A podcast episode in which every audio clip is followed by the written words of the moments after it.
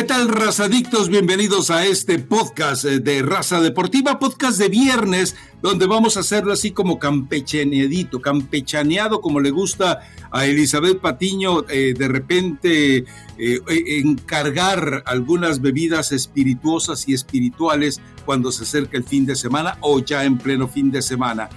Ah, por cierto, nunca has probado el, porque sé, ah, es que es ranchuca, pero en México, en la Ciudad de México, eh, hay restaurantes coreanos donde te preparan una bebida, no me acuerdo del nombre, en el que te mezclan el soju, que es su, es su bebida tradicional, y le dejan, la, dejan caer el caballito en, una, en un vaso de cerveza. Y adentro, y te pones, pero very happy. Pero bueno, no hablemos de cosas prohibidas en podcast. Eh, hay restaurantes coreanos eh, buenos, buenos, ahí en, en Rechuca no, ¿verdad? Oh, mm, hay uno que otro coreano, eh, Rafa, pero más que japonés es el sake, ¿no? Y el sake sí lo he visto que lo que lo meten igual a la cerveza, pero la verdad, eso sí es un poquito de respeto. Me da, me da miedito porque si solito te pega, imagínate con cerveza mezclado. Y aparte yo no la pido campechana, la pido pintadita, la cubita. Ah, esa no. Pintadita. Perdón por mi ignorancia en el tema. Eh, mi, límite de alcoholismo es una cerveza por mes y traigo un retraso. pero bueno. Como de pandemia. Pero bueno, Rafa, hablemos de fútbol mejor. Mejor, venga, de una vez. A ver, Elizabeth Patillo se enfrenta México a Surinam una alineación eh, totalmente distinta de lo que hemos estado eh, viendo en la selección mexicana. Es prácticamente poner a jugar al proyecto 2026. Si el Tata cree que lo van a firmar para 2026, me parece que está muy equivocado, pero eh, suena interesante. Ahora, eso tiene una vertiente muy complicada. Perdón, ¿qué pasa si estos chamacos golean a Surinam? Entonces, de repente se le va a venir el mundo encima a todos los regresados, a todos los retrasados. Eh, retrasados estoy hablando de que quedan en segundo término. No vaya usted a pensar que estoy hablando de otro tipo de cosas. Pero es ahora, si este equipo, si este grupo de jóvenes no gana, gusta y golea ante Surinam, ojo, ¿eh? Porque entonces ya no es solo el Tata, sino también está, eh, se va a empezar a hablar de una generación perdida que también me parecería un poco exagerado. Pero esa es la trampa complicada de este partido del fin de semana contra Surinam dentro de la Liga de las Naciones de la CONCACAF. Sí, puede ser un poco trampa porque obviamente pues es un equipo distinto a lo que, habitual, a lo que habitualmente vemos. Algunos de estos, Rafa, pues también ya han jugado los partiditos moleros que a nadie le interesa, ¿no? Que esto, bueno, es parte de la Liga de Naciones. No es partido molero, pero dejaste a ir a los que supuestamente eh, son tu, tu base del cuadro titular y tu posible opción número uno de cambio, ¿no? Entonces, todavía hay em, pues algunas dudas de Gerardo Martino. Yo, la verdad, eso es lo que dice la gente que está cerca del Tata, ¿no? Yo estoy segura que el Tata ya tiene muy definido cuál va a ser el, grupo de jugadores que va a terminar yendo a Qatar, pero bueno, le ha movido un poco Fernando Beltrán, le ha movido Santiago Jiménez, o sea, hay algunos futbolistas que dijo, ah, mira, si hay que observarlos más, le ha movido Luis Chávez, o sea, en ciertas posiciones está volteando a ver a futbolistas que a lo mejor no tenía tanto en la mira, pero que al ver lo que está pasando hoy con el nivel de varios en selección mexicana, pues definitivamente tiene que voltear a verlos, ¿no? Y otros hay que ver si terminan conservando su puesto. Yo creo, Rafa, que este grupo de jugadores tiene un poquito menos de presión. O sea, ellos sí tienen que demostrar, pero no traen esa presión de lo que tiene el, grupo, digamos, titular. El que no les han salido bien las cosas, el que la gente no está contenta con ellos, en que se habla todos los días de qué pasa, que si no hay calidad, que si el entrenador se va, etcétera. Creo que este grupo está un poquito más sano, más limpio de todo ese entorno. Entonces pueden disfrutar un poquito más.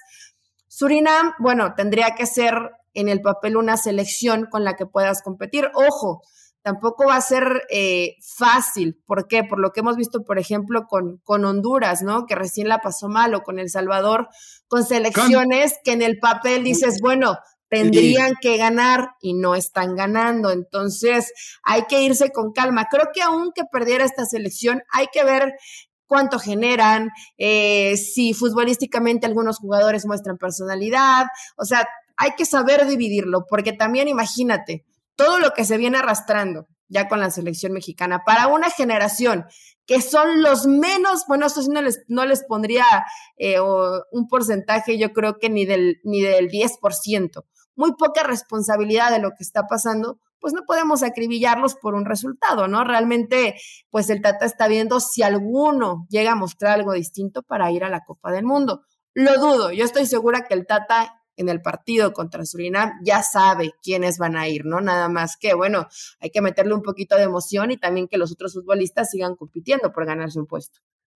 Y yo creo que, eh, a ver, es, una selección viciada, porque es una selección de jugadores que nunca tomaste en cuenta con el equipo eh, A de México y que de repente los metes de relleno o como columna vertebral del equipo B. A ver, eh, lo de Cota, yo no lo entiendo, me imagino que deberías confiar un poco más, por ejemplo, eh, en Jurado o en Acevedo.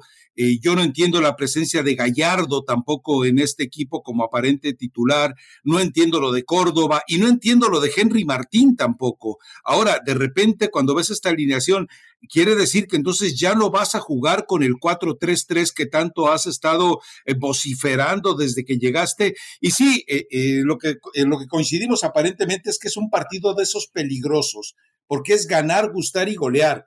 Y yo creo que este partido es para que meta eh, prácticamente la base de Pachuca y con algunos de los agregados, Marcelo Flores, por supuesto, entre ellos, y empezar a ver eh, qué te puede generar la frescura de estos jugadores. Pero bueno, yo también entiendo que el Tata sabe que debe de ganar este partido y que sabe que eh, cualquier resultado, vamos, si es un 1-0 discutible y discutido, si es un 1-0 manoseado por el VAR, bueno, entonces hay que, perdón por el arbitraje, aquí sí tenemos que coincidir en algo. Se le va a venir eh, todavía eh, más oscura la noche al Tata Martino. Yo creo que el, el, margen de maniobra para él se está haciendo tan escaso, tan breve, tan estrecho, que ya solamente en, este, en estos dos partidos, todavía el de Jamaica es eh, un incógnita tomando en cuenta la rebelión que hay, pero yo creo que contra Surinam debe ser así, digo, eh, por usted decía, Canadá volvió a Curazao, o sea, ¿de qué estamos hablando? Sí, Rafa, pero Honduras no la pasó bien con Curazao, por ejemplo. Eh, sufrió ahí, ¿no? Y lo mismo el Salvador, el Salvador también tuvo ahí su, su, tropiezo y dices, bueno, ¿qué pasa con estas elecciones que tendrían que ser mejor de los que habitualmente pues, vemos que no pueden competir a un alto nivel? Pero... Eh, en su equipo, excepto el, el tronco este de Córdoba. pues sí, Rafa, pero a ver, yo no, no creo que deben de confiarse. Hablan de una posible alineación donde aparecería Rodolfo Cota como titular, donde estarían este Angulo y el Cata como, como centrales, Aguirre y Kevin Álvarez como laterales, Kevin por derecha y Eric Aguirre por izquierda. En medio campo estarían Luis Chávez con eh, Fernando Beltrán y Eric Sánchez. Ese podría ser el medio campo, que creo que suena bastante bien, ¿no? Y arriba Antuna, Pizarro y Henry. ¿Cuál Pizarro? Pizarro, Rodolfo Pizarro. No, no, ah, no, bueno, no. Es decir, yo ya, yo, yo, para mí ya quedaba claro que estaba desvariando el, el, Tata, pero que, siga insistiendo en Pizarro. A ver, e, e, yo dudo que sea Pizarro, Rafa. Esta es una, una alineación que, que filtraron. Yo creo que en lugar de Pizarro tendría que utilizar a un jugador como Orbelín Pineda, yo creo, ¿no? Y que además ha tenido poquitos minutos. Pero bueno, tiene ahí otras alternativas. Está Laines, está Orbelín, está el mismo Córdoba. Eh, a, Romo, a, Romo, yo no lo pondría. No está mal que pruebes con Henry, pero creo que al que le tienes que dar obviamente más minutos es a Santiago Jiménez. Sí, Antuna iría este, por derecha, según dentro de este, de este cuadro titular. Creo que de, de atrás para medio campo está bien. Ya arriba, pues sí tendría algunas alternativas para moverlo un poquito. Antuna creo que ha sido o fue de lo mejorcito de Cruz Azul, ¿no? O sea, ha tenido un torneo como para estar ahí como titular, pero sí, sí se bueno, en los momentos importantes también, ¿no? Entonces, eh, eh, eh, o sea, estamos hablando de que son jugadores que son titulares en sus equipos, lo cual para muchos de ellos no significa que necesariamente sean eh, buenos titulares en buenos equipos. O sea, existe una gran diferencia. Por cierto que me contaron algo. ¿Por qué no hay jugadores del Atlas en la selección nacional?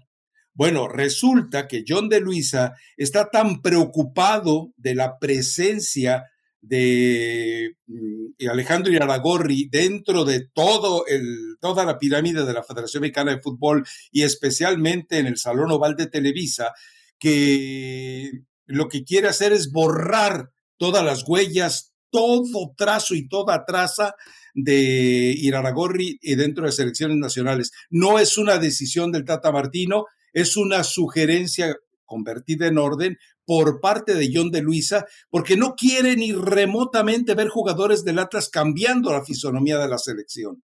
Eh, a ver, no, no es difícil creerlo, pero tampoco es fácil entender que llegue a tal grado la manipulación sobre el Tata Martino. Si es cierto, ya el Tata Martino entonces perdió toda dignidad, pero tampoco me suena extraño que cuando todo mundo te dice, hey, ¿qué haces dejando fuera a Reyes y, y, a Aldo Rocha? Y de repente, pues tú te preguntas, ¿quién, ¿quién te obliga a tomar esas decisiones? Pero no será, Rafa, mira, y entiendo, y es probable, ¿no? Y en México y en la selección sabemos que esto se puede llegar a manejar por el poder que ha tenido o que tiene Iraragorri eh, directamente con Emilio Azcárraga, pero yo la otra forma en que podría entenderlo es que son chavos que no han estado en el proceso, ¿no? Que de cierta forma, pues respetas un poco lo, lo que tienes y dices, bueno, si a estos los he llamado, por lo menos en una ocasión aquellos no han aparecido y eso me podría generar alguna molestia en el grupo. Eh, creo que tendría que haber más apertura por, por, parte de Gerardo Martino, pero se ha manejado así en toda la eliminatoria, ¿eh? y desde que agarró a la selección mexicana.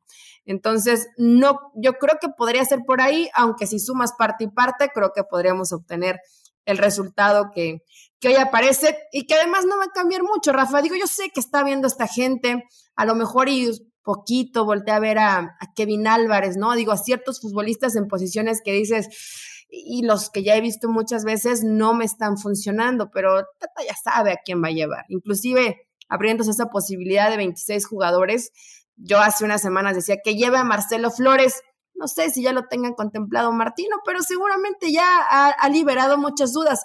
¿Sabe que sí me parecería una aberración? Y no porque tenga nada personal en contra de él, pero Pizarro no podría estar en una lista final de la Copa del Mundo, ¿no? Por más que le guste a Martino, por más que sea tu hombre al que le tienes confianza, ¿cómo sustentas o qué das como prueba para decir Rodolfo Pizarro se ganó un puesto por encima de? Eso es lo que me preocupa, Rafa, que en esa decisión final vayan dos o tres futbolistas que han tenido un nivel pésimo ya desde hace rato, ¿no? Sí, y además eh, entendamos algo, es volver a lo, que ha ocurrido antes, el caso de la Volpe llevando al yerno en lugar de llevar a Giovanni o a Carlos Vela, la elección de jugadores que yo no sé hasta dónde se los impusieron al Vasco Aguirre para que tuvieran sus partidos de despedida, eh, García Aspe y el otro que nomás entró de muerto, Luis Hernández. Eh, es decir, yo no entiendo todavía hasta dónde están manipulando a la selección nacional. Giovanni no lo quería llevar eh, Juan Carlos Osorio, terminan imponiéndole a Giovanni. Todo ese tipo de situaciones, eh, yo creo que alguien debería de verdad, por lo menos para salvar su pellejo, tomar decisiones coherentes e inteligentes en el proceso final de selección. Sí, lo de Rodolfo Pizarro, pues eh, yo sigo insistiendo que es una mentira. Y, el hecho de que tú quieras eh, fortalecerlo, ahí me parece, eh, no me refiero a, a ti específicamente, me refiero a todos, especialmente a los de la selección nacional, que quieren protegerlo y arrullarlo con la esperanza de que algún día despierte. No, eh, es un jugador que ya caducó, tienen que entenderlo. Pero bueno, en fin, ahora vamos con el tema de Gerardo Torrado. Gerardo Torrado soltó dos barbaridades. una de ellas dice, contratamos al Tata por la forma en la que hizo jugar al Atlanta United. De verdad, o sea, eh, eh, la prioridad es cómo hizo jugar al Atlanta United y un proyecto que terminó siendo de palabra y no de hecho con la selección y que además ahora resulta que hacer jugar bien a un equipo en una liga de vecindad como la MLS resulta que ya por eso lo convocas. Y la otra barbaridad que dijo Torrado, que también sé que es mentira, o sea, él, él, él ni siquiera tiene voz y voto al final. Eso de que pretendían o piensan alargar el contrato hasta el 2026, cuando John de Luis ha dicho hace unos días que no hay nada seguro y que se sentarán a platicar tal vez dependiendo de lo que ocurra en el Mundial de Qatar. Eh, pero es, eh, eh, para mí lo primero es gravísimo, ¿no? El hecho de decir que lo, lo firmaron por lo que hacía con el Atlanta United. De verdad, eso yo no lo puedo creer, ¿eh? Mm, ¿Te sorprende, Rafa? ¿En serio? O sea, ¿cómo pensabas que habían hecho la elección de Gerardo Martín? O sea, que dijeron, bueno, dirigió a Argentina, dirigió al Barça, eh, ya tiene currículum de selecciones, eh, lo, llevamos que tú ya sabías que lo eso. yo al menos pensaba que lo habían tomado en cuenta, bueno, el Atlanta United de Gerardo Martino, que, que fue campeón, jugaba bien, pero tu referencia no puede ser un equipo de la MLS, ¿no? tenías que basarte también, obviamente, y lo principal, no va a dirigir a un club, Gerardo Martino, va a dirigir a la selección, a una selección. Entonces, Almada o el Atlanta de Martino, el Atlas de Coca o el Atlanta de Martino. Eh, y tantas referencias que te puedo dar, ¿no? Sí, bueno, a ver, cuando eligieron a Martino, pues todavía Diego Coca no estaba en este momento. Cuando eligieron eh, a Martino, tampoco Almada. Bueno, estaba con Santos, ¿no? Pero eh, eh, este... Te, lo voy a. Eh, pensé que habías entendido la, la, figura. A ver, ¿quién jugaba mejor, el Atlanta de Martino o el León de Ambrís? Para que estemos pues contextualizados. El León de Ambrís, claro. Ah, bueno. Ahora, ¿cuántos extranjeros había en el Atlanta? Del Tata Martino. Digo, si lo quieres decir por ese lado con el León de Ambrís. Entonces, no había elementos de juicio. Pero, pero a ver, estoy de acuerdo contigo. ¿Quién le pide juicio y sentido común en una Federación Mexicana de Fútbol donde eh, hay una ignorancia este, tremenda, supina, pollina respecto a lo que es el fútbol? Y cuando escuchas a Torrado, Rafa, te das cuenta de que, pues, por eso está así la selección mexicana, ¿no? Tiene su responsabilidad Martino, claro, tiene su gran responsabilidad los jugadores, pero si uno de los hombres que puede llegar a cuestionarte, a analizar, a, debatirte, a darte otro punto de vista, toma ciertas situaciones como referencia que no tienen sentido y peor aún, que, que no tiene coherencia o congruencia con, con, lo que dice. Dice, bueno, el objetivo es pasar al quinto partido, ¿no? Y después de ahí vemos si Martino se queda. Pero ya ni eso lo dicen. Espérate, Rafa. el quinto partido es un tema vetado en todas las conferencias de prensa. Bueno, ser, estar dentro de los ocho, estar dentro de los ocho mejores de la Copa del Mundo, para no decirlo del quinto partido, porque así lo dijo Torrado. Eh, ¿En serio no vea la selección? o sea, no hace falta ser un genio, y aunque estuviera Pep Guardiola México con esto que tiene hoy, no va a llegar al quinto partido. Y ojalá y nos callara la boca, ¿no? Y pasara, pero aunque pasara, podría ser más accidente porque de pronto en, un, en una combinación de resultados te toca un rival no tan complicado, que aún así hoy la posibilidad podría ser Francia o Dinamarca, que son rivales que seguramente te, te ganarían por el nivel que tienen. Eh, pues bueno, Rafa, eh, te das cuenta por qué la selección está como está, porque a Gerardo Martino nadie va, nadie le cuestiona, nadie le dice, oye, compadre, a ver, ven, ¿por qué está jugando así la selección? ¿Por qué nos vemos tan mal? ¿Por qué tiene un año y medio? Y dice Rafa, y dice Tata, bueno, pero esto se va a revertir, si no se fue a revertir, yo hubiera sido el primero en irme. No es cierto, no te hubiera sido, porque hay dinero que tienes que cobrar. Entonces, ya es un círculo vicioso, vicioso extraño, Rafa.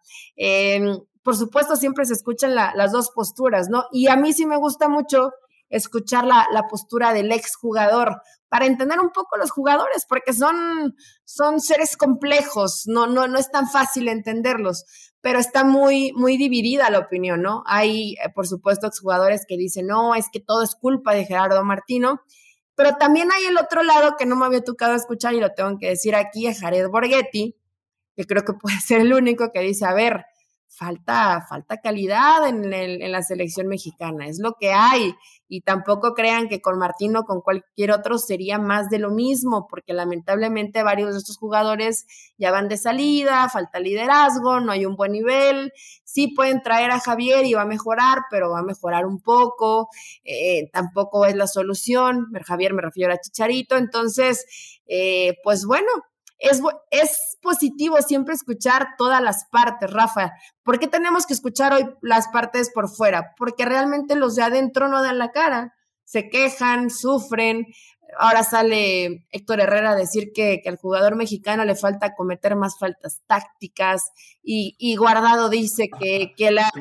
De orejas. Y, el Guardado, y Guardado dice que que bueno, que la afición no los apoya, que hay un ambiente hostil, negativo y de mala vibra, o sea, justificando, perdón, pero con estupideces, en lugar de que diga, ¿sabes qué? Sí, sí estamos jugando mal, estamos pasando por mal momento, pero esto lo vamos a revertir, pero estamos al 100% con el Tata, yo asumo mi responsabilidad, yo, Héctor Herrera, no he dado buen nivel, yo guardado he estado por debajo del nivel que puedo dar, y así vamos hablando un poquito más claro de las cosas, pero cuando salen con estos pretextos, pues es complicado, el jugador no, no se responsabiliza de lo que deja de hacer. Mejor que el Tata, si lo quieren reventar y si dicen fuera Tata, bueno, pues ni modo, ¿no? Pues si lo tienen que cambiar, pues que lo cambien rapidito porque ya se viene la Copa del Mundo. Entonces, em, esta apatía, pues obviamente genera que haya tanta crítica y que estoy segura, Rafa, que con este grupo que va a medirse ante Surinam, no va a pasar. Entonces hay que ver, hay que ver cómo se desenvuelve esta selección, ya sacudiendo un poco a todos los que tienen esa presión tan fuerte, según ellos, de que hoy nada de lo que vemos, ya sea periodismo, ya sea aficionados, a nadie le gusta lo que ve de la selección mexicana. Este grupo está un poquito más sanito, un poquito, ¿eh? Tampoco hay varios de ahí, Pizarro, Romo y dos que tres, no sé qué tan sanas, pero la mayoría creo que son jugadores eh, a ver, sería Pizarro, Romo, Córdoba, a lo mejor por ahí Henry, ¿no? Y no, por, no me refiero a que sean buenos o malos, sino que ya han vivido parte del proceso y, están, han, estado, han estado presentes en convocatorias que desde mi muy humilde opinión no merecen, porque no están pasando por un buen momento. Sí, te insisto, son manzanas podridas, aunque a ti no te guste el término, pero para mí los que acabas de mencionar, y, yo sí agrego a Gallardo, son manzanas podridas. A ver, eh, hay dos situaciones aquí. Una, eh, cuando, porque mucha gente dice es que quedan cinco meses. No, no sean tontitos. No hablen de meses, hablen de partidos. Le quedan el partido con Surinam, que no está en la supuesta base de la selección, le queda el partido contra Jamaica, ah, posiblemente, en el que no está tampoco la base de la selección.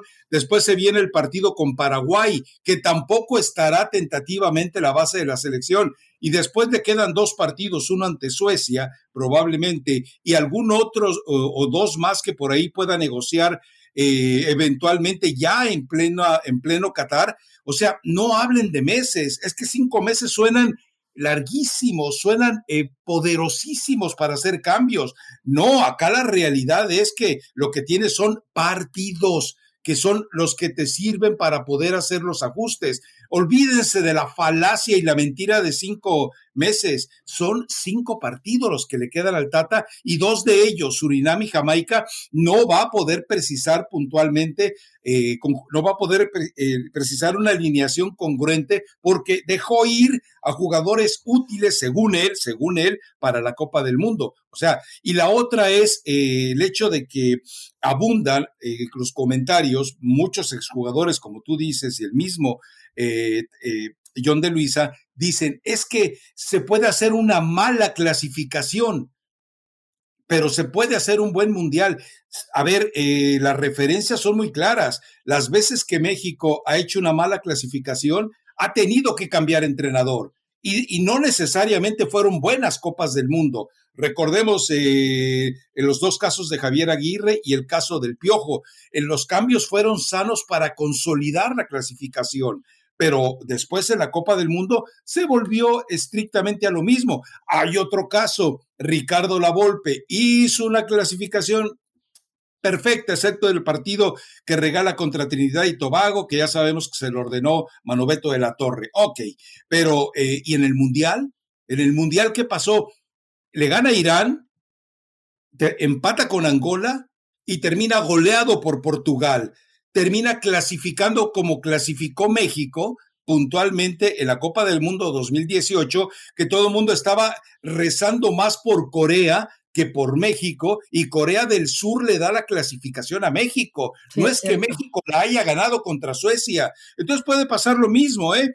Pierdes, eh, te, golea Argentina, por ahí de repente eh, consigues un empatito ante Polonia y terminas ganándole a Arabia Saudita y en una combinación de resultados, si los saudíes tienen una noche maravillosa ante Polonia, te obsequian el boleto. Pero eso sería nuevamente, como en los otros dos casos, una mentira gigantesca a final de cuentas. Pues mira, ¿a qué pueden apelar o a qué pueden eh, tener un poco de, de fe o de creer que esto podría cambiar, Rafa, que varios de ellos, o que la mayor, en su mayoría, puedan eh, tener participación en sus clubes, que, que de titular sería maravilloso, que si eres cambio, que seas opción de cambio, que estés en un buen nivel con tu club, ¿no? Porque eso, por supuesto que no te garantiza que vas bien con selección, ya hay casos ahí, pero te da un poquito más de confianza, por lo menos. Acuérdate, acuérdate que Martino va a estar haciendo esta gira por, por todos lados, eh, dando recorrido a los jugadores de selección mexicana que están en México y fuera de México. Entonces me parece esto un tema, un tema positivo y qué bueno que, que lo terminen haciendo. Lo dices, lo dices perfecto, ¿no? Dices cinco meses, tú vete al calendario, porque ya aparecen los partidos de selección, y realmente, pues no hay de manera oficial Em, del poder decir, tienen cinco meses, no, tienes unos partidos ahí y aún así me parece que aunque no tuvieras ya estos partidos, terminaría siendo ya muy poco. Hoy Tata Martino va a depender del nivel que cada jugador llegue a alcanzar con su club. Obviamente para él, que necesita, pues que Raúl Jiménez recupere su nivel, que a Héctor Herrera le vaya muy bien en la MLS, que Andrés Guardado siga haciendo, que creo que es un jugador que cumple con el Betis. Araujo, pues es que lo que pasa es que Araujo, él sí siempre es titular, pero ya sabes lo que te da en selección. Ya sabes lo que te da en selección, ¿no? Que, que no va a cambiar demasiado. ¿Y qué otros, qué otros jugadores querrá recuperar eh, Gerardo Martino? Pues seguramente a un Tecatito. Chucky. Tecatito Corona, Chucky, que, que se termine de recuperar de la lesión. Todavía tiene ese tiempo como para que ciertos jugadores, por lo menos tengas uno por línea que te pueda eh, mantener un nivel importante, ¿no? O yo creo que de todos estos, el único que medio se salva, y digo medio porque cuando, cuando va con selección se la pasa repartiendo leña, es Edson Álvarez. ¿No? Y Memo Ochoa en la portería, que sabes que Memo Ochoa siempre te va a mantener un nivel alto, ¿no? Entonces, eh, está, está complicada el, camino para Gerardo Martino. Vemos el partido contra Polonia, Rafa, y dicen, ahí está, Bélgica. Pues sí, pero Bélgica es uno, ah. desde hace dos mundiales es uno de los candidatos a, a poder avanzar a instancias importantes en la Copa del Mundo. Entonces, no nos dejemos engañar. No sé si tuviste el partido, yo sí lo vi Sí, sí, sí. Y la realidad es que Polonia 40 minutos compitió muy bien. compitió mejor que lo, que hemos visto en el último año de México. La verdad. Entonces, no, no, no se emocionen tanto ni crean que, ah, bueno, si ya Bélgica le metió seis, pues nosotros no. Pues México no ha jugado ni, ni la mitad de lo bien que lo hizo Polonia, porque lo hizo bien. 40 minutos en el último año y medio, o ya un poquito más. ¿eh? Entonces, vamos poniéndonos claros. Tú dices, bueno, un empate ante Polonia. Ojalá. O sea, contra Argentina, ¿qué intentar? Que no te golen, para que, porque inclusive la diferencia, la diferencia de goles, exacto, la diferencia de goles te podría dejar por fuera, ¿no? Después contra Polonia, pues que sea tu rival donde no pierdas el partido. Y Arabia, eh, que sea ese rival contra el que consigas tres puntos. Ojo que Arabia, que yo sé que tampoco es un parámetro tal vez estos partidos previos, pero sí hay que tomarlos en cuenta. No vi, ahí sí no vi los partidos, Rafa, pero perdió por un gol contra Colombia y por un gol contra Venezuela. O sea, Colombia, que es una selección que no tiene mal equipo, aunque no está en la Copa del Mundo, y Venezuela, que en la eliminatoria tuvo sus puntos de pronto regularcitos para competir, ¿no? Entonces, hoy, para México, es que como está jugando México, el problema no son los demás. El problema eres tú mismo, ¿no? Hoy te gana cualquier combinado de cualquier país, de cualquier selección, porque México, pues no, no juega bien. Pero pues como dice Piqué, es lo que hay y con esto vas a ir a la Copa del Mundo.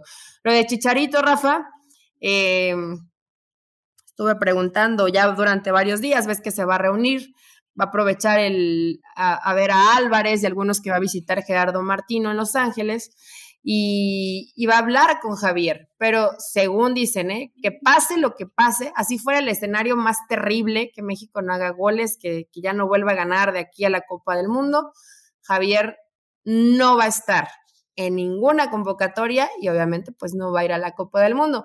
Yo pensaba que, a lo mejor y después de la charlita y si ve el que esto no funciona, pues tal vez lo llamaba contra Paraguay, ¿no? Pero según la gente que está cercana en el día a día, dice, Chicharito, no, a la selección, pase lo que pase, así la selección se caiga pedazos, no va a regresar el Chicharito. Pues bueno, ni modo, ¿no? Si ya lo decidieron y si esta, que es una fuente a la que yo le creo mucho, pues tendrá que remar contra corriente y tener mucha, mucha, este, mucha fe en que Raúl Jiménez pueda recuperar su nivel.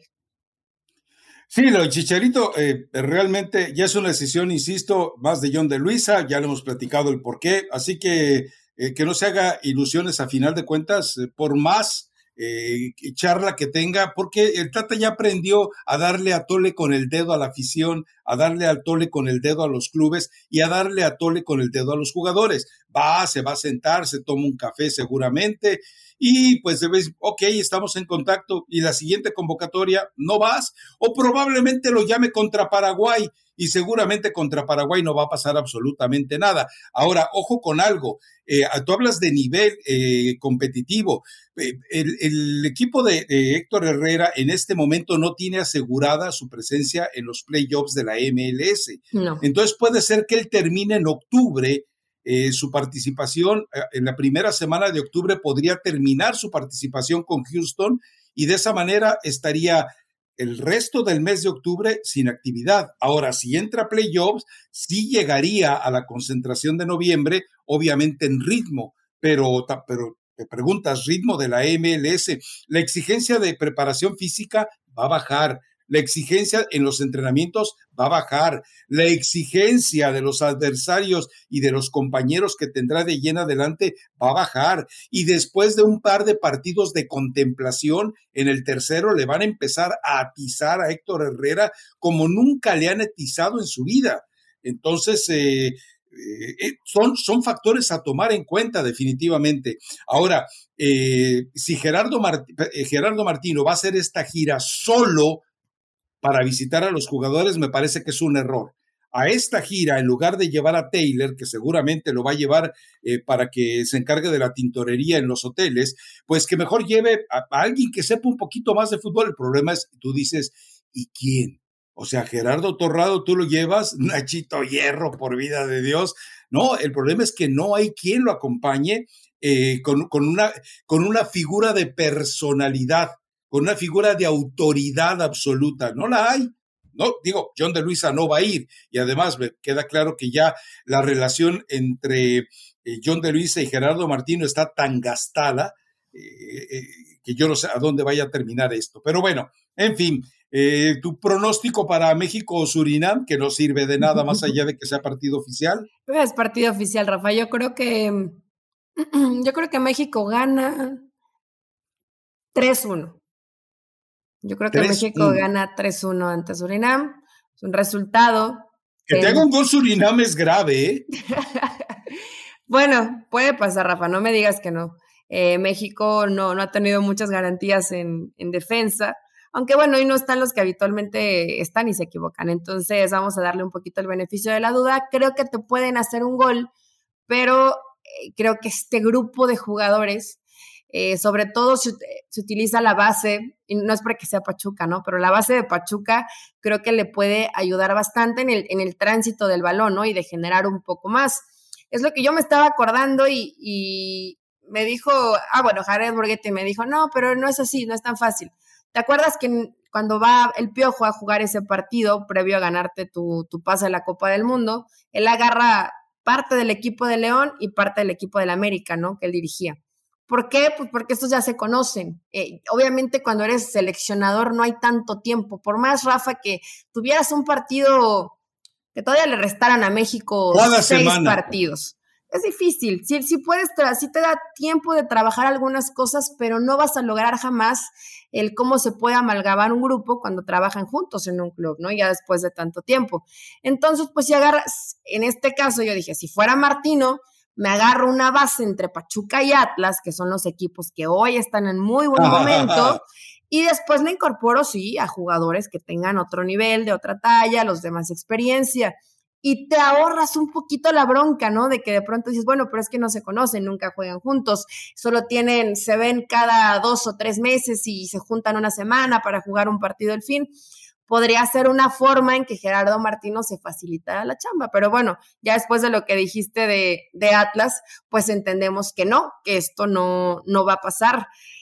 Ojalá y está, bueno, yo estoy positiva, dije 3-1, que no vaya a ser al revés, ¿no, Rafa? Porque si no, ¿cómo? Ok, va a pasar el resultado y dices, Gerardo Martino va a ir a hacer una gira Gerardo Martino, yo no le veo esa capacidad de transmitir al jugador el que tenga confianza, el que vaya y se entrega al 100% por su selección, el que le meta al 100% con su club porque lo necesitan, que esté en gran momento para que brille con el tri. Pues va, va a pasear, ¿no? Y va a saludarlos y se va a tomar tal vez una foto, pero ¿para qué? o sea, ¿tiene la capacidad para transmitirles algo? Pues no lo ha demostrado hasta el momento. A ver, eh, bueno, ya dejemos de lado a, la selección nacional. Eh, refuerzos. A mí me llama mucho la atención uno y me parece que le vieron, eh, le ganaron totalmente la carrera al América. Habíamos hablado de Rodrigo Aguirre, lo ha firmado Rayados, que me parece una muy buena incorporación, pero ¿a quién vas a dejar fuera? ¿A quién vas a dejar fuera? Si llega Rodrigo Aguirre, hay dos víctimas inmediatas. Eh, los dos tentativamente seleccionados nacionales, ¿no? Uno de Holanda y otro de México. Eh, eh, ¿Qué vas a hacer con ellos? Digo, porque es un puesto muy claro en el que vas a tener que decidir por quién vas. Y Rodrigo Aguirre no está llegando a ser banca, ¿eh? Oye, Rafa, no sé si viste imágenes del entrenamiento de Rayados. Y si Funes Mori no se lo esté tomando tan en serio. Pero mandaba el balón para todos lados, menos para dentro de la portería. Poste por un lado, por el otro, arriba, y dices, te lo juro que hasta me daba la impresión. Está dañado mentalmente, créemelo. Que lo están grabando, ¿eh? Sabe perfectamente. Y por unas partes lo ves que hasta se está riendo. Quiero pensar que no se lo está tomando muy en serio o que cuando sabe que lo están grabando lo hace a propósito. Porque en serio que un jugador de primera división, Rafa, no puede fallar como estaba fallando en este video que les digo. Vayan, chequenlo, está en redes. Del entrenamiento con rayados. Mal. Lo que dijiste, lo que dijiste, yo creo que sí es verdad. ¿Qué le pasa a Funes Mori? O, está dañado mentalmente. Está muy presionado. Ustedes lo rompieron mentalmente, ustedes, sus críticos de Funesto Moribundo. Este, aunque no se digas, esto ya venía rompido, Rafa. este ya venía así. No, no hay que cargarle el muertito a nadie, pero en serio me, me llamó la atención ver tan mal a Funes Mori en el tema de definición, ¿no? Y más cuando dice, es que la calidad que tiene Funes Mori no la tiene ningún otro delantero mexicano. Bueno, está bien, ok, se, se las compro, vale. Pero ves el entrenamiento y dices, ¿en serio? Bueno, anda más fino Henry, imagínate. Imagínate cómo se vio el entrenamiento de Funes Mori. Eh, yo creo que la misma directiva lo, lo, está considerando, ¿no? Por más que a Vincent lo hayan convocado con Países Bajos, digo, es una broma. Y lo de Funes Mori, Rafa, no sé en verdad si tanto peso emocional lo está bloqueando completamente en el tema gol. Bueno, fue un logro que lograra eh, lo del récord de Chupete Suazo. Y a partir de ahí, no pudo, se lesionó, no cayeron los goles y vino una desesperación terrible para él, ¿no? Creo que más que hacerle un bien llevando a la selección, le hace un mal. Él parece que no quiere estar ahí. Y, la verdad es que, digo, yo Funes Mori, eh, eh, creo que Gerardo Martino debe estar consciente de ello. Creo, creo, pero recordemos el tema de promotores. Ahora, eh, ¿no te acuerdas que Javier Hernández en sus primeros entrenamientos con el Galaxy disparó 22 veces a gol y no acertó ninguna? ¿Te acuerdas de ese video que creo que lo subió la misma Katia Castorena? Mm, creo que sí, sí lo subió Katia, ¿no? Sí, y además en ese video se veía que Chicharito andaba totalmente perdido. Eh, hay jugadores que, bueno, eh, eh, lamentablemente en los momentos en los que mediáticamente deberían ser un poquito más eficientes, pues les pasa todo eso. Pero bueno, eh, pero no me respondiste a quién vas a dejar fuera, porque Rodrigo Aguirre, más allá de que, insisto, tiene una carrera muy prolongada y además con muchas visitas en muchos clubes, casi uno por año, sí llama la atención esa inestabilidad hay algunos que explican que fue por motivos financieros que no lograba quedarse en los diferentes equipos. Ahí me sigue llamando la atención. Pero bueno, eh, llega un equipo que está más que obligado, más que presionado. Él eh, vivía feliz en un mundo eh, sin presiones. Ahora va a llegar a un club donde seguramente le van a, a cargar la mano. yo creo que él tiene prioridad sobre el puesto. ¿Qué haces con Funes Mori? ¿Qué haces con Jansen? Porque a ninguno de los dos hasta el momento han dado visos de estarlos eh, dejando fuera, de colocarlos como transferible, y no me imagino a Bucetich yendo un 4-4-12. Lo pensé, Rafa, lo pensé cuando vi lo de, lo de Aguirre, que por supuesto no va a tener ni la mitad de la presión de lo que... Eh, tampoco, eh, Rayados es equipo regional, Rafa. Ah, bueno, tiene una presión un, poquito, un poquito más alta de, de lo que tiene Necaxa, eso sí. Eh, se van a enojar los rayados, ni modo, no me importa. En Pachuca, Pero, que vive en Pachuca criticando a rayados. Ah, ¿Sabes qué? Yo, yo veo como que sí podrían jugar juntos Funes Mori y Aguirre. Creo ah, que sí. Lo de, lo de Vincent Janssen, em, pues ya, o sea, le quieren buscar salida, pero el problema es quién te va a comprar a Vincent, Rafa. O quién te no, lo hombre, va nadie. O quién le va a pagar. Suponte, bueno, te lo presto, ¿no? Pero quién le va a pagar. O sea, realmente es un jugador que ha tenido y mira que veo que lo intenta y es aguerrido y se avienta y mete la pata fuerte y todo, pero pues no es un jugador, creo, por el que valga, si yo tuviera el dinero, no es un jugador por el que desembolsaría para tenerlo, ¿no? Porque no me parece que sea una solución. Y más en esa posición que si es delantero, pues tiene, tiene que tener gol, porque si no, ¿para, ¿para qué le pagas, no? Y para qué te lo llevas.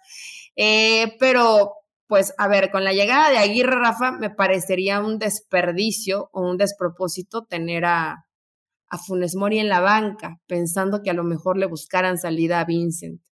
¿Para qué? O sea, imagínate, ¿no? Terrible noticia, no solo, no solo para un jugador que, bueno, evidentemente está presionado, para la selección mexicana. Si yo fuera Gerardo Martino, me querría morir. Dices, bueno, estoy esperando a que Raúl recupere su nivel y mi otra opción es Funes Mori. Y resulta que Funes Mori, pues igual ni siquiera va como titular. Y con ese nivel, la verdad que Aguirre rindió bastante bien, con el nivel que tiene, si solo va a jugar con un, con un centro delantero, difícilmente entraría alguien más, ¿no? Ahora, em, imagino que viste muchos partidos de Necaxa, eh, yo sí vi bastantes, sobre todo porque dije, déjame ver si lo del Jimmy es en verdad así como tan enriquecedor como dicen, pero la verdad es que eh, Aguirre es mucho más funcional que cualquiera de los dos que tiene rayados. Te protege bien la pelota, te maneja contra golpes. es más veloz. claro, y es un tipo que además entiende eh, el tipo de compañeros con el que tendrá que eh, manejarse al ataque. Es decir, eh, es muchísimo más completo que. Y, sabes que tiene personalidad. A este tipo no le asusta, más allá de que tú digas que Rayados es un equipo chiquito, pueblerino, perdido. yo creo que la presión que le va a empezar a hacer la afición, aunque también entendamos que la afición de, de Rayados es así medio villamelona, medio consentidora, ¿no? Más allá de los que enviaron a a que fueran a asustarlos, ¿no? Porque ya después nos quedó claro que ese fue un grupito mandado por un directivo. Sí, muy raro, donde jamás apareció una patrulla, ¿no? Ni, ni la policía para tratar de intervenirlo. Hacen ídolos rápido, Rafa, ¿no? Y también mucho depende de que el jugador pues se identifique con la afición y, comience a hacer goles y, sea protagonista, uno que otra vez es medio tribunero, y pues a la afición de Rayados le gusta. O yo creo que en Monterrey están más preocupados porque no tienen agua que por quién va a llegar a sus equipos, ¿no? Pero... ¿Quién eh, sabe? ¿quién, bueno, sí, tienes razón. Con los regios, ¿quién, sabe? Tiene razón. Han de estar preocupados por quién llega a su equipo, pero eh, creo que esta contratación para Rayados es muy buena. Y para lo que juega Bucetich, eh, es extraordinario, ¿no? Porque además aquí es un jugador que si de pronto te tiras un poco atrás y quieres jugar a la, contra, es el jugador ideal, ideal.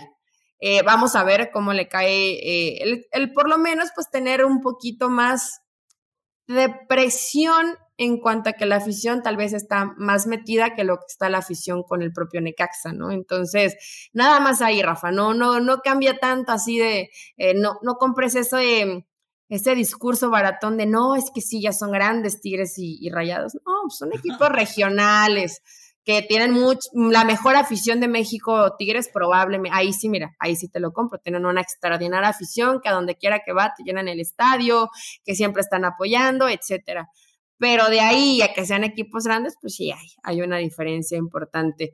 Y realmente, pues, eh, del mercado de fichajes probablemente ha sido, pues, lo que más llama la atención, ¿no? Porque muchos se hablan, lo de Orbelín Pineda, te preguntaba antes de grabar el podcast, eh, que ya salió a Mauri a, hablar sobre sus buenas intenciones con, con él, que ya habían hablado con su entorno.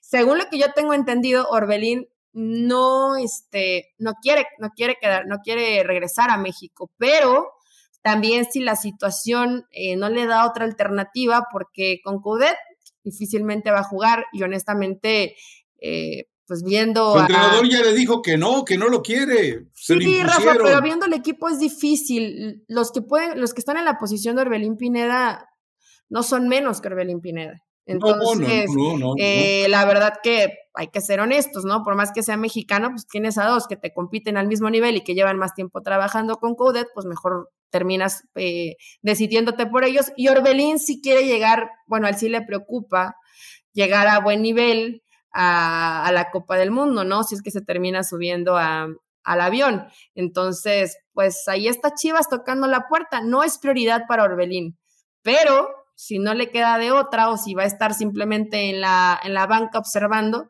pues yo me imagino que cualquier futbolista prefiere estar en un lugar donde sí tenga actividad, ¿no? A ver, eh, te lo voy a poner muy claro. Orbelín Pineda no tiene ni remotamente la personalidad ni la fortaleza de carácter para pelear un puesto, vamos, ni siquiera al nivel de Laines, porque Diego Laines lo ves que se esfuerza, que, que intenta, bla, bla, bla pero Orbelín ni siquiera tiene eso, ¿no? No, no, es el tipo que digas tú, e, e, este es un león que va a salir a comerse en los entrenamientos. No, es un buen jugador de fútbol que se va a sentir cómodo por el hecho de haber intentado una maniobra magnífica de su promotor. No sé cuánto o no sé cómo, no sé si lo haría para endulzarle la mano al directivo que le permitió la llegada de Orbelín Pineda, pero cuando el entrenador te dice, eh, cuando el Chacho Caudet te, dice, no te necesito, no te quiero, no juegas conmigo, Ahora, recordemos, Chacho Coudet, ¿a quién pertenece? A Bragarnik. Y las operaciones que se hagan. Es tener muy poca del promotor, que tú, tú vas y ves con quién va a competir, si tiene posibilidades, si va a tener algunos minutos, pero no, aquí tráetelo, aquí tenemos un lugar, te, te llevas un porcentaje. ¿Con cuántos ha pasado lo mismo? sí, yo sé, pero también el jugador Marco tiene que ser Fabián de la Mora. inteligente, ¿no? No, y así mucho. Bueno, Rafa, dijiste de Laines que tiene más personalidad para competir. Sí, y a lo mejor tiene otro tipo de mentalidad, de eso estoy segura, pero también se la vive en la tribuna. ¿eh? Sí, sí, sí, claro. Eh, y a él, a él ya le dijeron, no entras en los planes. Y él, necio, quiere seguir ahí porque tiene un contrato y todavía eh, en lo que sí sería el fichaje bomba, no sabemos en estos momentos si va a terminar cediendo a la presión de Tigres o a la presión de América, porque esto tiene que resolverlo la próxima semana ya. Si decide ir a, la, ver los partidos desde el palco allá en con el Betis en Sevilla, o si finalmente es serio y se quiere poner a jugar fútbol para ganar eh, derecho a la Copa del Mundo con el América o con Tigres. Es cuestión de días. Laines le tiene un poco más fácil porque tiene el pasaporte comunitario, Rafa. Entonces, pues sí. ¿Quién lo quiere? No, pues nadie. Es que como lo, Almeida es una mentira. ¿Cómo va a ser? es lo que te iba a decir, pues Matías Almeida ya sería el refugio de todos los mexicanos que no tienen lugar, ¿no? Sí, pero eso, han sido mentiras también, ¿no? O, sea, Almeida no va a ser tan tonto para seguir llevando mexicanos después de que ninguno le funcionó en la MLS. ¿Tú crees que los va a llevar en lo que podría ser una nueva proyección para él? No, hombre, él va a buscar, en todo caso va a buscar jugadores argentinos de buen nivel en lugar de, en lugar de los eh, troncos que le arrimó su promotor en San José. No, no, no, no. Ah, bueno, Rafa, pero si yo fuera Matías Almeida, si tú fueras Matías Almeida, ¿no te llevabas a Laines? Pero eh, eh, acuérdate lo que cobra Laines en el Betis. El problema es ese, Eli. Pues sí, lo que cobra en el Betis. Tendrías que, oye, Laines, mira, acá sí vas a jugar, te conviene, viene el mundial, eres buen jugador. Es un fútbol perdido, Eli. Yo prefiero que juegue en México a que juegue en Grecia. Pues sí, aparte luego detienen la liga y todo, ¿no? Se, se hace una bronca, acuérdate con Alan Pulido. ¿Y a quién más le pasó? ¿Le pasó a Neri Castillo? También a Neri Castillo, También, ¿no? claro. También creo que a Castillo le, le pasó. Pues hay que esperar, Rafa. Digo, ya, ya queda poquito tiempo y tendrán que resolverlo estos jugadores. Yo te podría decir, yo como futbolista siempre preferiría un lugar donde participe, pero hay casos raros como Gareth Bale, ¿no? Que dice, a mí me vale, a mí páguenme, a mí no me importa estar para siempre en la banca o si no en la tribuna, decir que estoy Bueno, Gareth Bale dio una Champions y con una chilena al Real Madrid. Sí, de los que estamos hablando. El último no, año no han dado nada, hombre. No jugó nada, nada, jugó dos partidos.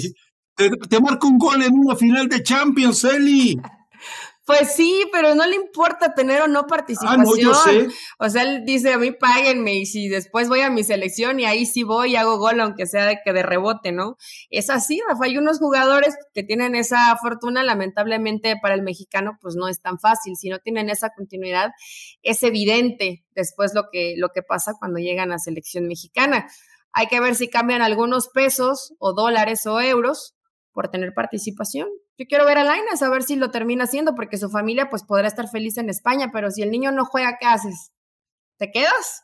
No importa. Y te, y, te quedas sin mundial además. Te quedas sin mundial, te quedas sin exposición y si de por sí ahorita todavía pues es muy joven, es complicado acomodarte, imagínate que pase más tiempo sin jugar un solo minuto, se va haciendo más difícil, ¿no? Pero bueno, no siempre la familia lo, lo ve así. Sí, y va a terminar como Héctor Herrera, regresando al continente y yéndose a la MLS a desaparecer. O sea, la MLS, digan lo que digan, termina siendo el cementerio de todo jugador mexicano que llega ahí.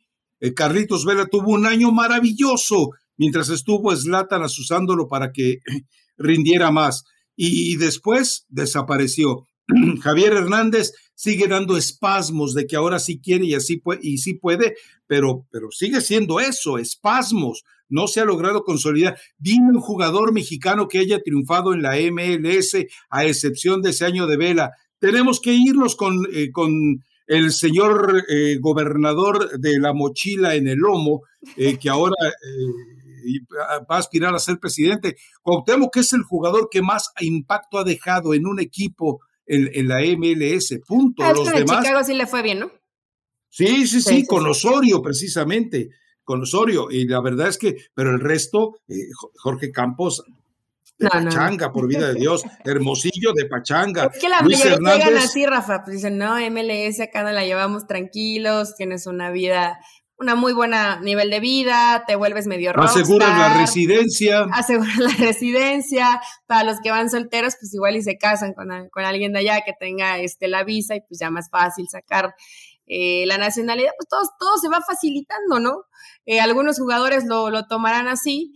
Honestamente, cuando cuando los ves, y yo sé que a lo mejor esto no debería ser un parámetro o no nos deberíamos de fijar en eso, pero estoy segura que has visto las entrevistas que está haciendo Hugo Sánchez eh, con diferentes jugadores y personalidades de, futbolistas que están en Europa, y apareció Karim, apareció Ancelotti, estuvo con Héctor Herrera, y desde que ves, Rafa, cómo está vestido, cómo está con su arete ese de una cruz colgando ahí de una de sus, de sus antes orejotas, hoy orejitas, eh, dices, por, por eso llegan a la selección y les vale, ¿no? Creen que ya todo lo tienen. Síndrome de Ranchuca. Se sienten modelos europeos, eh, no sé, no, ese empiezan a hablar así como es que no sé, así se les empieza a, pegar algún tonito medio español, entonces no, no, no me, no me da buena vibra cuando veo ese tipo de cosas. Te das cuenta que el jugador está completamente perdido, ¿no? Eh, perdió la, la realidad de lo que es y se compró una imagen que además que creo que hay ciertos futbolistas que les va, como en su momento a, Rafa Márquez, pero creo que Héctor Herrera no, ese tipo de personalidad ni siquiera va con él, ¿no? Ya deja todas las operaciones que se hizo, que cada quien puede hacer lo que quiera con su cara y con su cuerpo. Pero el, el comprarte una imagen que no eres, pues te habla de que no estás aterrizado en lo que realmente eres como jugador y como persona, ¿no? No digo, eso es lo que yo pienso, en mi muy humilde opinión. No sé, tú cómo lo veas. Igual a ti te gusta que se cuelgue su arete y que hable así como... Es que no, yo no he visto las entrevistas de Hugo, solamente vi un fragmento que andaba en redes sociales en el cual dicen, vean la cara de Karim Benzema. Y sí, cuando Hugo le dice, es que yo y yo y yo y yo era el cristiano y yo era y tú, y tú hubieras sido mi buitre. Eh, dije yo, eh, o sea, Benzema de haber dicho, de qué estamos hablando?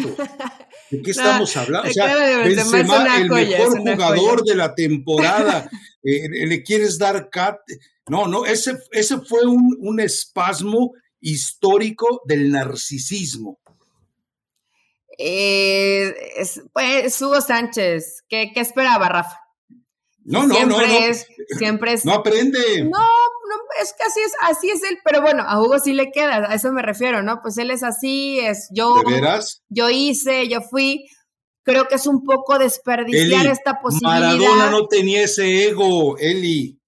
No, pero bueno. Cristiano Ronaldo no tiene ese ego, Eli. Cristiano sí. no, Pero, pero mejor encausado. Sí, lo maneja de manera distinta. O sea, por lo menos no lo hace tan evidente, ¿no? Puedes tener el mismo ego, pero no siempre dices yo. E, es de pronto, pero están padre, Rafa, que están en Star Plus, que vayan y, y, la busque la gente. Pues por lo menos escuchas un poquito y más allá de, otro tipo de entrevistas como con Karim o con Ancelotti, ves cómo se comporta el jugador. Y créanme, van a entender muchas cosas de por qué está así la selección mexicana. Vayan a, a ver las, las entrevistas, también habló con Guardado. Vayan a ver las entrevistas ahí con, con Hugo Sánchez. Por cierto, ¿En México están en Star Plus, dices? ¿En México? Ajá, en México. Me imagino que acá deben estar en ESPN Plus. Seguramente, sí. En México están en, en Star Los Plus. voy a buscar.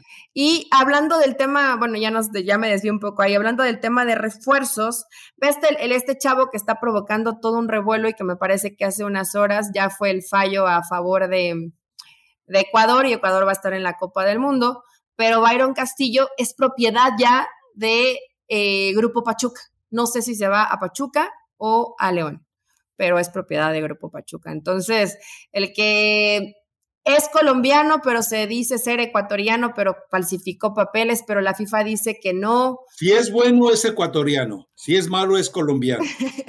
es bueno. ¿No lo has visto? Ah, entonces es ecuatoriano. No, sí, sí lo he visto. bueno, su, su, acta, su acta original sí es de Colombia, Rafa. Eh, él falsificó los papeles. Y aparte Ecuador lo sabía y no le importó y lo alineó, ¿no? Entonces, bueno, así se maneja la FIFA. Legalmente eh, procedió mal Ecuador y tendría que estar fuera de la Copa del Mundo, pero pues tú sabes. Pero. Tú sabes cómo se maneja a todos los niveles, ¿no? Sí, ahora lo curioso es que el beneficiado habría sido Italia, ¿no? Y me imagino que le conviene más a, a la Copa del Mundo que vaya a Italia que vaya a Ecuador. Pero bueno. Seguramente. Pero después, de, después de la vergüenza que vimos de Italia ante Argentina, creo que tampoco es así como muy seductor. Bueno, eh, pues cerremos el podcast, y ya el lunes eh, veremos con, los, con el resultado, con la revisión de lo que hicieron los mexicanos ante Surinam, pues tendremos un poco más de, de detalles para poder platicar eh, sobre este partido y sobre los nuevos experimentos de Gerardo el Tata Martino. Pero yo te insisto, el tema del quinto partido ha terminado siendo un tabú en todas las entrevistas que dan eh, John de Luisa y el Tata Martino. Ya no se habla de ello cuando en la presentación del Tata fue, se fue muy puntual. Llega a darnos el quinto partido. Ok. Rafa, es que si el Tata consiguiera el quinto partido, lo dejan para, lo dejan, bueno, no, no, no, diría de por vida a dirigir la selección, pero seguro. El Tata no se quedaría. ¿Crees que no? se quedaría. Pues diría, tengan, no, claro que no. Tengan su, su seleccioncita. claro que sí, hombre. esa, sería tener mucha categoría, ¿no? Que no sé, Rafa, porque también el Tata ya pudo haber seguido hace un ratito y no ha querido. Dice que él se revaloraría, no por, pero obviamente no se va a ir por el finiquito. Pero si me, a ver, estoy, estoy cayendo en el juego de, de, de tus demencias, ¿eh? ¿eh? Pero si México entrara al quinto partido, el Tata se revaloraría de una manera tremenda para dirigir a cualquiera, ¿eh? Al que sea, Rafa. Es que conseguiría lo que nunca nadie ha conseguido. Entonces, eh, pues bueno, pero eso es un sueño guajiro. Así como está jugando México. Ni más ni menos. Ni creo que pase de la fase de grupos. Mi recomendación es de Sebastián Yatra, se llama TV.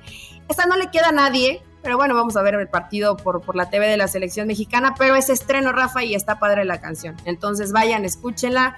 ¿Qué, eh, género es? Es, es reggaetón.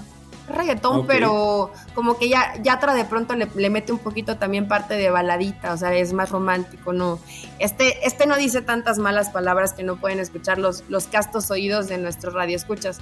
Por cierto, estuve en un show, ya para despedirnos de Fútbol Sin Talento, platicando con... O sea, que me mandado a hacer para ti. Como anillo al dedo. Pero me dio mucha risa, Rafa, que eh, me, que me querían, querían platicar conmigo, pero me preguntaban por ti. Entonces dije, ah, pues, pues, háblenle a él y pregúntenle a él, oye, ¿cómo es trabajar con Rafa Ramos? ¿Cómo es Rafa Ramos? Es que Rafa Ramos te aman te ama, no, no dejan de pensar en ti, aunque no lo creas, tienes demasiados fans. Creo que los tengo bloqueados a todos en Twitter, así que no creo que vayamos a tener un acercamiento. bueno, pues no seas, no seas mala onda, todos, todos son muy, son buenas personas y bueno, les gusta platicar, pero sí me llamó la atención de las primeras preguntas, oye, ¿cómo es Rafa? ¿Y qué, qué te dice Rafa? ¿Y, Rafa es así tan, eh, tan mala onda como se ve o es buena onda? O sea, este tipo de preguntas. Pues bueno, ahí, ahí la pasamos bien, está en YouTube. Si quieren checar la entrevista más tarde. ¿Y qué le respondiste? Que eras un amor de persona. Que eras un amor de persona. Hipócrita. Vámonos, ya, cuánta falsedad. Eh, entre tú, entre tú y John de Luisa no hay ninguna diferencia, ¿eh? Vámonos. Adiós. chao. Tal vez algunas neuronas. chao. Hasta el lunes.